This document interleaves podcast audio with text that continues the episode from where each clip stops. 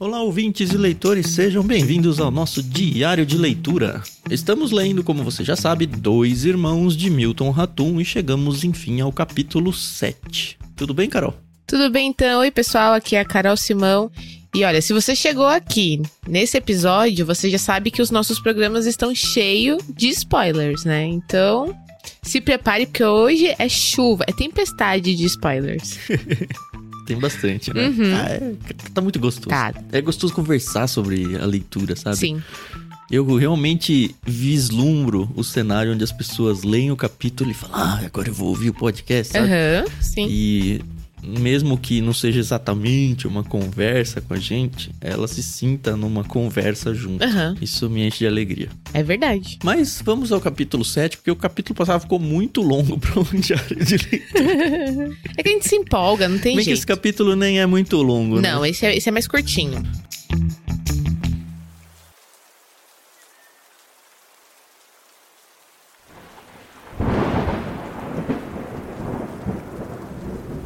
Gente já vê que, o- que o tempo passou, né? Estamos em 1964.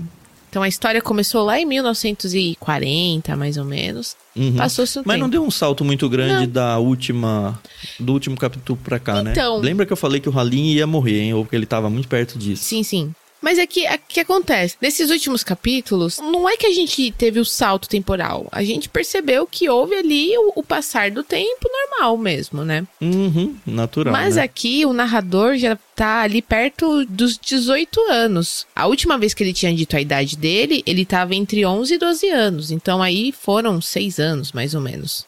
O que me faz pensar. A vida tá acontecendo, né? E o Omar não sai do lugar, Não né? sai. Então, e aí eu gosto de fazer aquela matemática. Se a Domingas, ela teve o narrador depois que o Yakub voltou, independente de se ele é não o pai, o Yakub tinha 18 anos, então o Yakub e o Omar estão ali na casa dos 30 e muitos, né? 36, 37 é, quase por aí. 40 anos. Então você vê assim, aí você lê esse capítulo, você fala, mano, você é um homem com mais de 35 anos. Por favor, né? Sai fora, né? Esse capítulo apresentou pra gente um cenário que até então não tinha aparecido no livro, ou pelo menos não tinha sido dado importância. Lá no começo a gente percebe que o Yakub volta do Líbano junto com a galera voltando da Segunda Guerra, né? O exército voltando da Segunda Guerra e tal. Só que essa época aqui, ó, 64, se não me engano, isso aqui é ditadura militar, né? Hum, é verdade. Na- no auge, né? E a gente vê um personagem aqui que já tinha sido citado, que é o Antenor Laval. Ele era um professor de francês lá no Galinheiro dos Vândalos. Não fica assim tão, tão explícito que ele foi um perseguido político, mas eu consigo praticamente apostar nisso, assim, com boa segurança, de que ele foi morto Pode pelas ser. opiniões dele. não tinha que pensado nisso. na época. Não mesmo? Não, não da. Que ele foi morto ali, aí depois tem toda a pressão policial na cidade, dominando tudo, aquela insegurança geral. É verdade. E a gente Nossa. vê a revolta do Omar, a revolta do próprio narrador pela morte do professor Aham. e aquele medo de que você pego também. Eu acho que tem a ver aí com a, a época da ditadura militar no Brasil. Então, mas ó, eu, eu entrei aqui agora na, na internet. A ditadura militar no Brasil foi um regime autoritário que teve início com o golpe militar em 31 de março de 1964. O capítulo 7 abre na primeira semana de janeiro. E aí vai, e realmente o homem ele acaba sendo morto em abril de 1964. Então, É, então. faz sentido. É bem provável mesmo. Ele era um professor de francês, poeta, mas assim, esses caras largados assim na vida, largado não, né?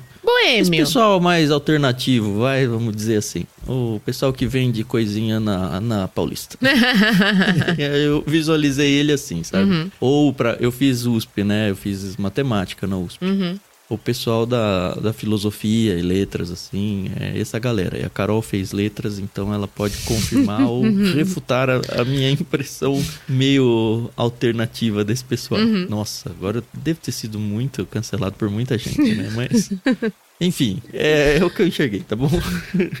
É, é, é assim, acho que a gente leu faz algum tempo aquele livro A Sombra do Vento. E Uhum. tem um escritor lá que também leva uma vida toda desregrada.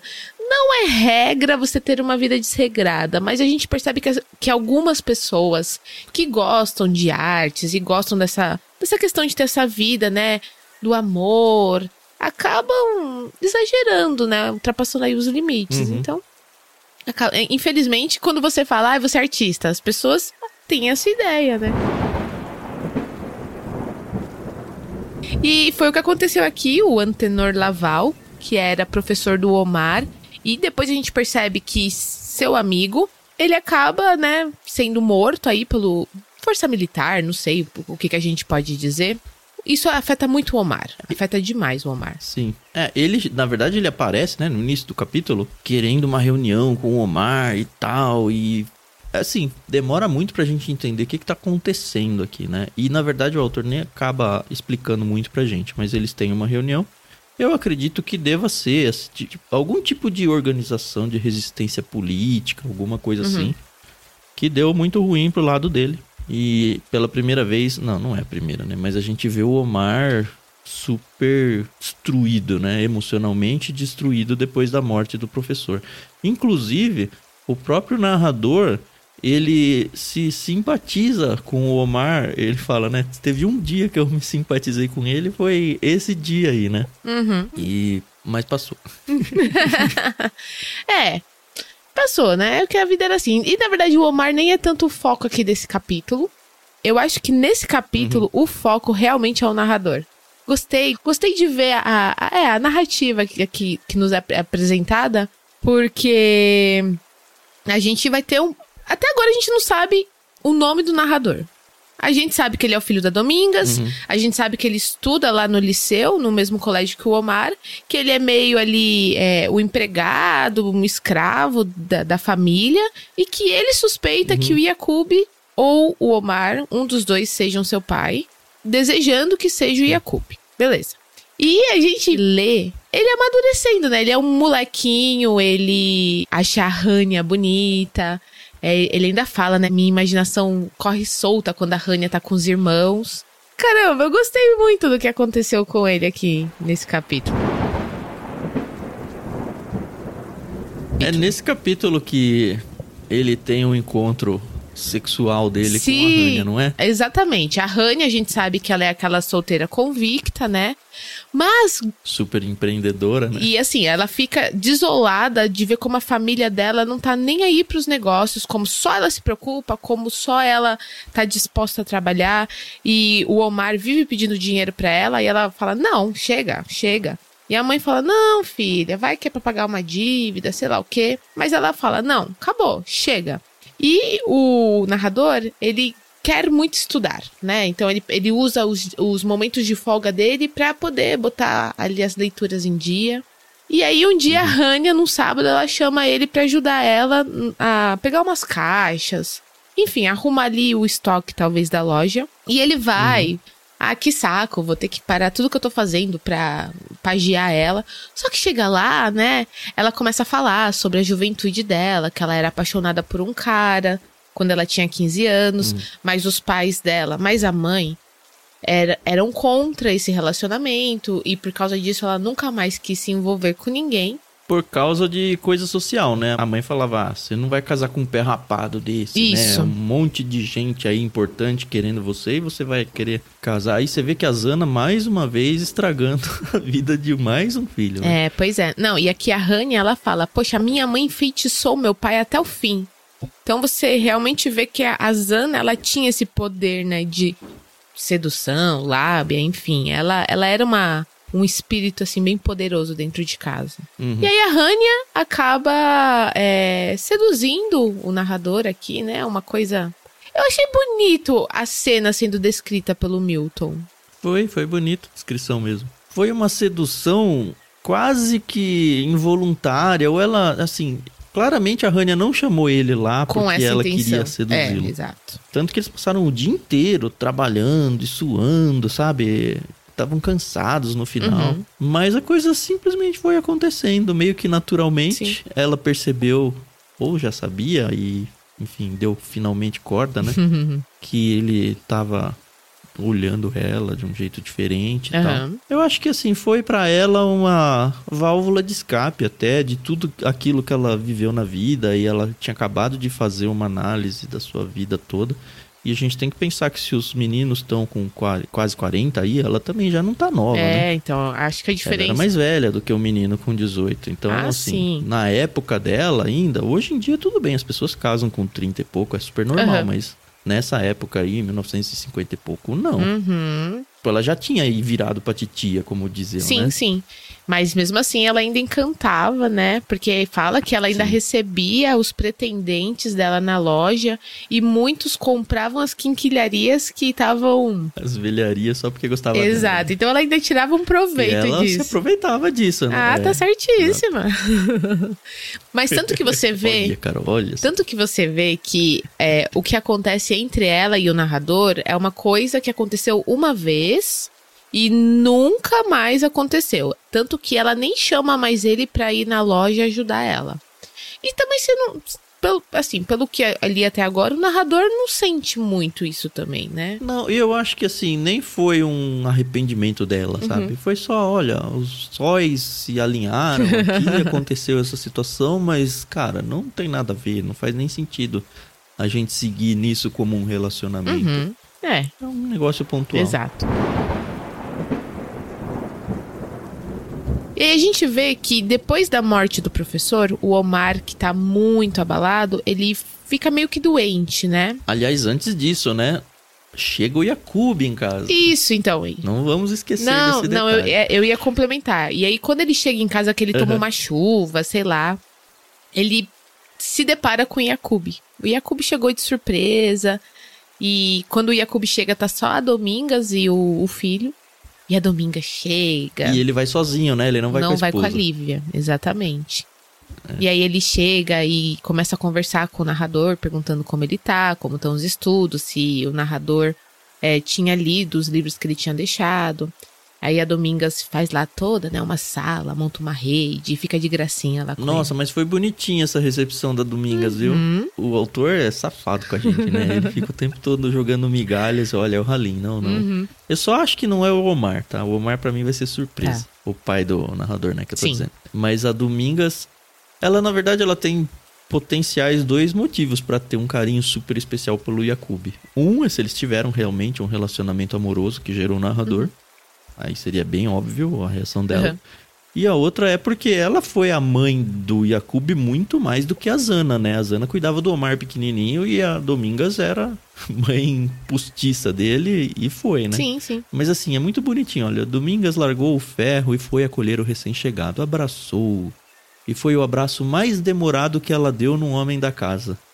Depois serviu suco de jambo, armou a rede no alpendre e pôs ali uma mesinha com pupunhas cozidas e um bule de café. Ele deitou na rede e com um gesto pediu que minha mãe ficasse junto dele. Aqui que eu fiquei meio assim, nossa, parece que tem algum carinho um pouco mais mãe e filha aqui. Uhum. Porque um pouquinho mais abaixo diz, né? Agora os dois pareciam mais íntimos, confabulavam à vontade. Quando a rede se aproximava de minha mãe, a Cube passava-lhe a mão no cabelo, na nuca. Eu achei meio estranho. Essa família é estranha, né, Mas- Tan? Poxa vida. É mesmo, né? Tem essa. E aí o Yakub ficou ali, ele tava também todo faceiro. É, a Domingas até fala que com ele, ela sempre falava, ele sempre conversava com ela, né? Só que quando ela passa a mão na cicatriz, aí ele se fecha, né? Ele volta, fica sisudo e tal. E passa o Omar essa hora, né? Dá um quê de que vai rolar agora briga entre os dois. É, mas não. Mas não acontece nada. Nada. O Omar passa reto. Começa a gritar E- pela e Domingas e a Domingas não tá nem aí pra ele. Pelo menos uma das mulheres começou a ignorá-lo, né? Aí chega a Zana com o Halim. Ah, oi, tudo bem, Yakub? Peraí, seu irmão tá, tá chorando, vou lá ver o que, que ele tem. Poxa. Ah, nossa, que raiva que me dá isso. Você não tem noção. Não, eu também fico assim, bem, bem chateada. E aí a gente vê que o Halim tá ali, né? Ele já é um velhinho, já tá meio idoso, né? Ele tenta conversar ali com o Yakub um pouco. Mas também, nesse momento, não soma muito aqui na história, né? Essa parte dos militares, ela fica bem embebida na história, né? Aqui tem, por exemplo, o pai reclamando que a cidade flutuante estava cercada por militares. Mais adiante a gente vê quando tem a cena do Halim lembrando do passado, os militares destruindo todo um pedaço da cidade lá, a parte suspensa lá na água, acontecendo isso. Um pouco antes a gente vê a própria Zana falando: "Ah, não deixa o Omar sair pra rua porque é, tá muito perigoso, né? Ele não pode andar sozinho por aí, é perigoso", ela dizia. Uhum. É muito golpe militar aqui, muito mesmo. Sim, sim. É, O, o narrador ele fica doente também, né? Sim, Os dois ficam doentes, porque o narrador também tomou a mesma chuva. E aí a Domingas fica cuidando do próprio filho e ignora totalmente o Omar, né? foi no velório lá do professor, né? Isso. Velório. Aliás, o professor, outro indício da coisa, né? O professor, ele não foi morto diretamente, né? Não, ele tomou uma surra, né? Ele sumiu da escola até que numa manhã de abril nós presenciamos sua prisão. Sim. E aí, depois de dois dias, a gente descobre que ele tinha sido morto. Uhum. Mais um indício aí pra quem tá preocupado com esse livro no vestibular. Com certeza, sim, é, é um livro que vai falar sobre a época da ditadura militar, tá? Dos perigos de, enfim, não ser um militar na época. Uhum. A gente vê que o Yakub pega o narrador e eles vão é, passear pela cidade, né, Pra tirar algumas fotos. Uhum. O Yakub tá, tá bem firmado aqui como engenheiro, né, em São Paulo. Então ele vai ali Sim. aprender um pouco mais. E aí o que o Tan falou sobre ter força militar, é, a gente vê que tá bem presente. Eles estão assim, Nesse passeio. é, né? eles estão pela cidade, eles estão pelas praças, pelo o Manaus Harbor. Então, você vê que o negócio, né, deve ter sido uma época muito Não, tensa, ó, né? Achei mais um, um texto aqui. A gente não viveu essa realidade, mas, putz, cara, eu espero realmente que o Brasil não passe por nada parecido de novo. Seja pela direita, seja pela esquerda, sabe? Esse negócio de ocupação, Uhum. medo de sair às ruas. A gente tem medo dos bandidos hoje, né? Enfim, Sim. é outro medo. Mas a gente tem aqui, ó, Manaus se tornar uma cidade ocupada. As escolas e os cinemas tinham sido fechados. Imagina, e os cinemas, assim, até ok, mas as escolas, sabe? As escolas e os cinemas tinham sido fechados. Lanchas da Marinha patrulhavam a Baía do Negro, que é o rio, né? E as estações de rádio transmitiam comunicados do Comando Militar da Amazônia. Vânia teve que fechar a loja porque a greve dos portuários terminara num confronto com a polícia do exército. Uma insegurança total, assim, Nossa, né? demais, né? E aí sim a gente vê que o narrador ele fica muito doente. É, o Yakub quer levar Hum. ele pro médico, quer comprar remédio, mas a Domingas fala: não, eu vou usar aqui as minhas ervas, né? As minhas poções, né? Sim.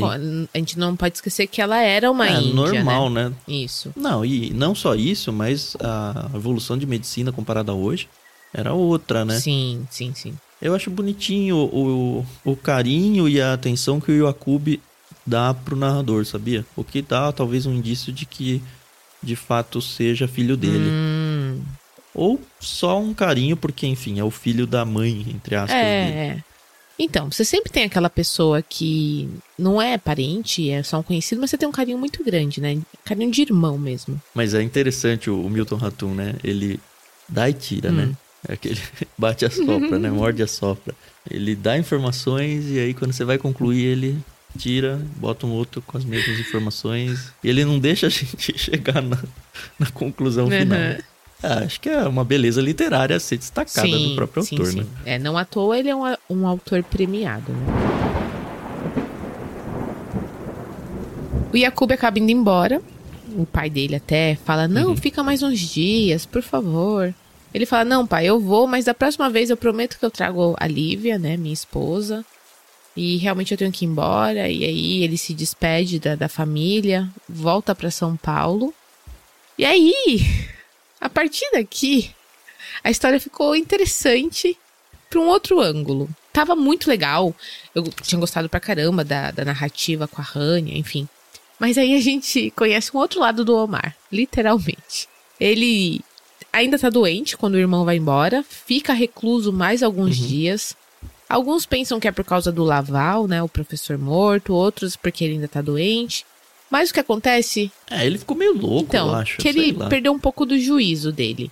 E aí, num, numa tarde. Começou a cavar no jardim. É, então, ele começa a Nossa, querer umas trabalhar no, a no né? jardim, né? Aí você fala assim, pô, que legal, né? Vai tomar aqui as rédeas. A gente sabe que ele não vai mudar, porque capítulo 7, de 12. Eu acho que ele não muda mais. Aliás, antes de entrar nesse assunto, que tem bastante coisa legal para Hum. falar, um pouquinho antes da saída do Yakub de volta para São Paulo, tem uma cena também bonitinha, acho que digna de destaque, Hum. que é o Halim. Primeiro fala que ele deu mais atenção pro neto bastardo, né? Ele Ah, diz aqui, é. do que o filho legítimo. Sim. E aí ele dá de presente de aniversário de 18 anos uma caneta tinteiro pro narrador. Eu achei super bonitinho isso, Uhum. sabe? E o Omar, ele fica enciumado até nisso, né? Porque ele percebe que estão dando atenção pro outros e não pra ele. Ele fala, cara, nenhum dia na minha vida, nem o meu aniversário de 18 anos eu pude ter uma comemoração sem ele querer roubar o dia É. ele, sabe? Ah, Mas eu queria destacar justamente essa questão do Halim ter também um carinho especial pelo menino. sim, é verdade. É, aquela coisa também, viu o menino crescer, né? Independente de quem. Às vezes a gente tá aqui pensando Uhum. que o menino é filho do Halim, do Yakub ou do próprio Omar, quando na verdade a, a Domingas pode ter sofrido aí algum tipo de assédio, abuso, e eles acabaram é, acolhendo ela, né? Pode ser, né? É, no fim não é de ninguém, É. né? Vai ser surpresa. Exatamente. É uma opção.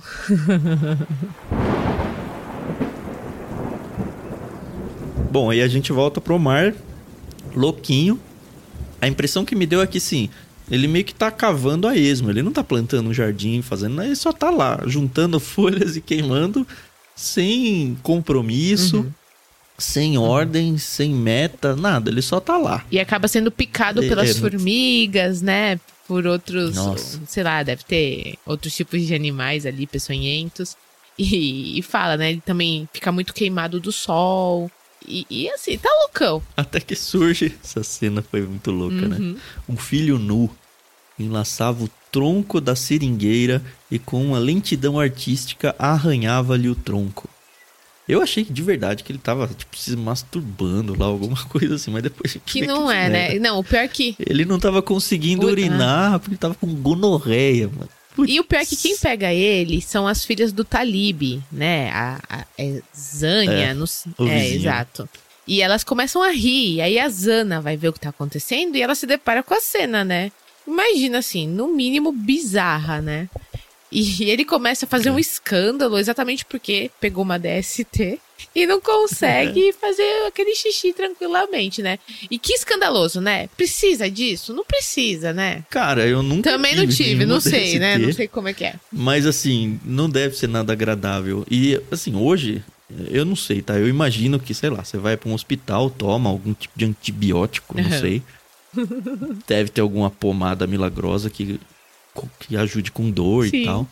Mas lembra que a gente tá em outros tempos aqui, então, putz, cara. Se bem que assim, ele vai pro hospital e ele toma uma injeção e aí junta com os tratamentos da Domingas lá e aí- imagina a cena, né? A, a descrição é, é muito louca. Ó, Domingas fervia água com folhas de crajiru e o caçula ficava de cócoras ao lado da bacia recebendo o tratamento da mãe. Cara, um cara com quase 40 Foi anos. o que eu cara. pensei. Ele apertava a virilha, se contorcia, trincava Pelo os dentes, de derramava a infusão. Queria fugir. Zana pegava uma toalha limpa e recomeçava a aplicação. No fim, ele se sentia aliviado. Nós sabíamos quando ele mijava por causa dos urros que soltava durante a noite. E o Halim não fica nem sabendo. Ou, assim, eu quis acreditar que o Halim sabia o que estava acontecendo. Ele só ignorou mesmo. É, pode ser, né? Porque quando ele pergunta o que tá acontecendo, né? Porque ele acordava a casa na hora que ele ia fazer xixi. Aí a Zana, não, tá com uma enxaqueca. Pô, enxaqueca. Rosnando que nem um cão Ah, raivoso. pelo amor de Deus, né? E aí a gente tem a migração pro Halim, que é meio que o fim do capítulo. Uhum. Ele é meio tá cansado da casa dele, ele não aguenta mais ficar lá, né? Quem aguentaria? E aí ele sai de noite e some, sai de dia. É, isso já tá no Natal, né? Então, ele ele sempre teve, É, então, tinha esse a hábito, última né? cartada é ele sair no dia de Natal. Isso. Uhum. E a Zana fala, não, ele vai voltar. Ele- eu sei que ele sai direto, fica fora um, dois dias, mas ele nunca faltou num Natal. Uhum. E aí ele realmente não aparece. Todo mundo começa a ir atrás dele, né? O, o próprio narrador vai atrás dele, mas sem sucesso. Voltam pra casa. E no dia seguinte, bem cedinho, o sol ainda nem tinha nascido. a, a gente se depara com a cena da Zana acendendo lá velas, enfim. E ela encontra o Halim sentado no sofá deles, com os braços cruzados. E ela chama por ele algumas vezes. E a gente percebe que ele partiu, né? Provavelmente voltou para casa, né? Enfim, ninguém levou ele até uhum. lá. Sentou ali, dormiu e, e, morreu. Ou passou mal e morreu. É. O autor, nesse capítulo, pelo menos, não diz muito o que aconteceu. Uhum. Só termina com estava quieto como nunca, calado para sempre. O que eu achei bem poético, assim, o jeito de terminar esse capítulo. Sim. E eu pessoalmente fiquei meio mal, é. assim. Fiquei triste pela situação. Porque era um, o personagem também todo troncho, todo torto, uhum. né? Mas me era o personagem mais querido da família. É, exatamente. Mas foi-se, né? Como todos nós iremos um dia, né? E ele, assim, teve uma vida boa, né? Ele, ele casou com a mulher que ele amava. Uhum. Tudo bem que ele teve os filhos que ele não queria, mas ele teve ali a vida é. dele. Ele tinha uns amigos, teve o comércio dele. Acho que não dá para reclamar, né? É, ele viveu a vidinha dele ali, teve a mulher que ele amava com ele, por mais estranha e, enfim, tudo que aconteceu com ele e pelo perfil da própria Zana que seja, uhum. né? Era a mulher que ele Sim. amava, era a mulher da vida dele, não dá para negar. É. Ele perdeu ela para os filhos, a gente já viu isso.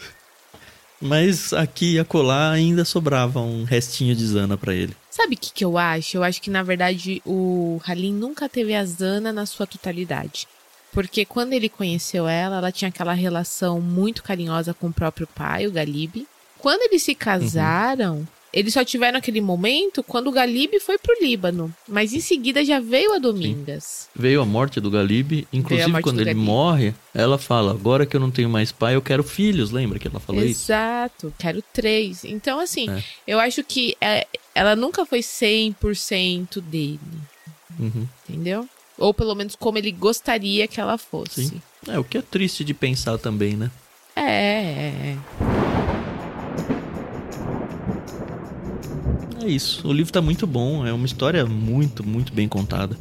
Uhum. A gente tá bem no finalzinho agora. A gente vai Sim. entrar pro capítulo 8.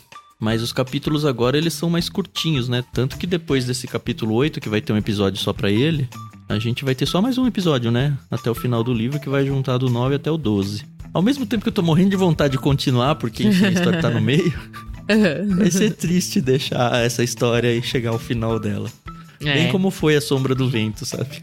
Sim, sim, é verdade. Sombra do Vento foi um livro maravilhoso do Luiz Zafon, né? Mas é isso, né? Boas histórias, elas estão aqui e, e, o legal é que a gente pode revisitar sempre que a gente quiser, né? Talvez não quando puder, mas quando a gente quiser. Então é Sabe que eu fico bem feliz que a Fuvest escolheu esse livro? Primeiro, assim, uhum. porque é um autor brasileiro, né? Eu acho que é super importante a gente incentivar a literatura brasileira boa. Sim. E segundo, porque mesmo que forçadamente, muita, muita gente jovem vai ter que lidar com essa história, vai ter que viver é. essa história do jeito que a gente está vivendo. Então, é por mais que as pessoas entrem de má vontade, elas vão perceber a grandiosidade que é essa história. É isso, Tan. Eu tô bem satisfeita com o que estamos fazendo até agora. Uhum, eu, eu, queria muito que o pessoal, ele, o pessoal desse um feedback se tá gostando ou não da história. Comenta lá nos programas, pode mandar mensagem aqui no Discord. Tem um, uma abinha, né, só do livro Dois Irmãos, que vai sempre existir. Uhum, mesmo depois de terminada a leitura, né? Isso. Aliás, se você se a gente já terminou essa leitura, já tem todos os diários de leitura, não importa, você vai começar a leitura, fica o convite para você entrar no Discord e interagir, mesmo que muito. Não é tarde, né? Nunca é tarde, mas não. muito fora do cronograma original, de você ir colocando as suas impressões ao longo de cada capítulo que você for lendo.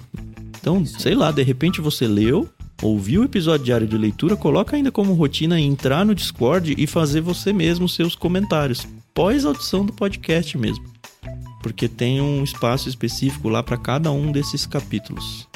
Vai ser bem legal conhecer o que você pensa a respeito disso. Se você não sabe como chegar lá, você tem que acessar bit.ly barra leitura coletiva. Esse é o link que vai levar você para dentro do nosso servidor lá no Discord.